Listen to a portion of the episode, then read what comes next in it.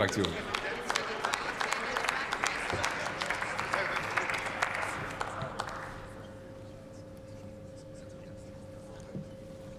Ja, sehr geehrter Herr Präsident, äh, liebe Kolleginnen und Kollegen!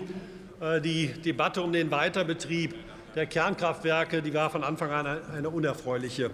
Vor allem, weil die Technologie nicht ohne Risiken ist. Das wissen wir spätestens seit Fukushima oder Tschernobyl. Aber wir haben auch gesehen, in welcher Situation wir uns im letzten Jahr befunden haben und, wenn ich das ergänzen darf, im Grunde immer noch befinden. Wir haben ein Versorgungsproblem. Sichere Energie ist nach wie vor knapp. Wir haben auch ein Preisproblem. Auf dem aktuellen Niveau sind große Teile des verarbeitenden Gewerbes preislich einfach nicht wettbewerbsfähig. Und da bringt es auch nichts, wenn man auf Zahlen der letzten Woche rekurriert. Und wir haben ein Klimaproblem, es bedroht die Menschheit und es erfordert entschlossenes Handeln.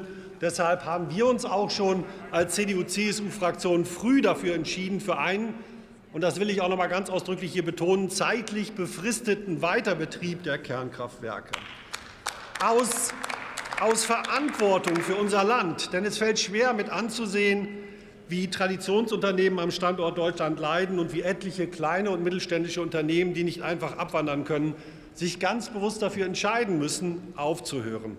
All das schlägt sich inzwischen übrigens auch schon erkennbar in Statistiken nieder. Schauen Sie sich mal die Insolvenzanträge an oder die Arbeitslosenquote, die heute veröffentlicht wurde.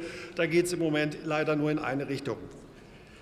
Was mich aber in der Diskussion der letzten Monate am meisten geärgert hat, mit Abstand am meisten geärgert hat, war der oftmals unsachliche Umgang mit dem Thema. Da wurde viel Falsches in den Raum gestellt, da brauchen Sie gar nicht zu lachen, auch aus Ihrer Richtung. Und das möchte ich heute hier an der Stelle auch noch mal klarstellen. Diese Dinge, die einfach nicht richtig sind. Erstens, Strom aus äh, Kernkraft ist teuer. Das haben wir ja gerade wieder gehört. Das ist falsch. Wenn es um den Weiterbetrieb bestehender Anlagen geht, und darüber haben wir hier ja geredet, das sind geringe Grenzkosten. Das hatte ich in meiner letzten Rede auch schon mal angesprochen. Zweitens wird auch immer wieder hier behauptet, das Endlagerproblem ist nicht gelöst. Das ist auch falsch. Das Problem ist in Deutschland noch nicht gelöst. Dass es aber lösbar ist, zeigen gerade Länder wie Finnland, Schweden oder die Schweiz.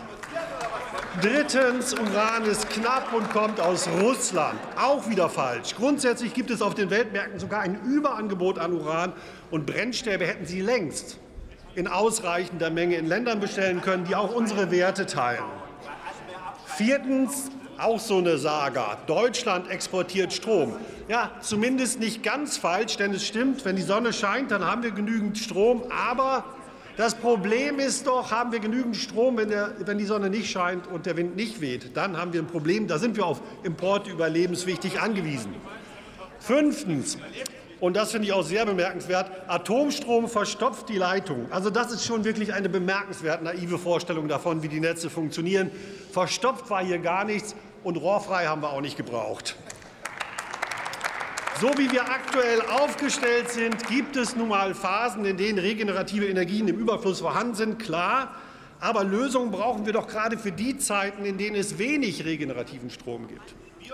Sechstens. Atomstrom hat keinen oder nur einen sehr geringen Einfluss auf die Preise. Auch das ist falsch. Gerade in Zeiten von Energieknappheit ist der Zusammenhang zwischen Stromangebot und Preisen nicht linear. Da können schon geringe Fehlbeträge große Preisschübe auslösen.